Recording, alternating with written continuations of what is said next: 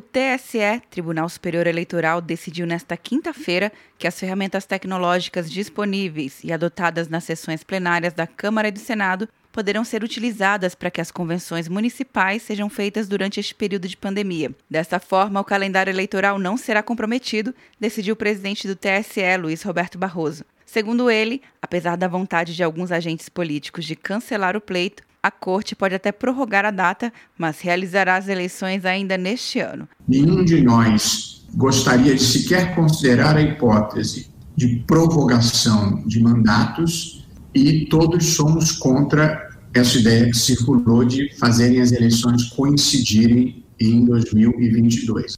Se for necessário o adiamento, que ele seja pelo menor prazo possível. Entre as sugestões, legendas partidárias já trabalham até mesmo com possíveis datas, como a que foi apresentada para análise pelo líder do Democratas, Efraim Filho. Minha opinião pessoal seria dia 15 de novembro, com o segundo turno duas semanas depois, para que tivéssemos o mês de dezembro para fazer a transição dos governos, a prestação de contas eleitoral e a diplomação para garantir a regularidade.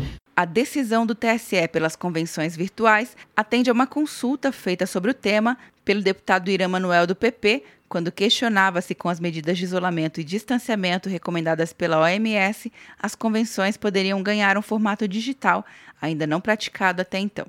Atenção, você que fez o Enem! Sua nota pode valer uma bolsa de estudos de até 100% para os cursos de graduação à distância da Uninter.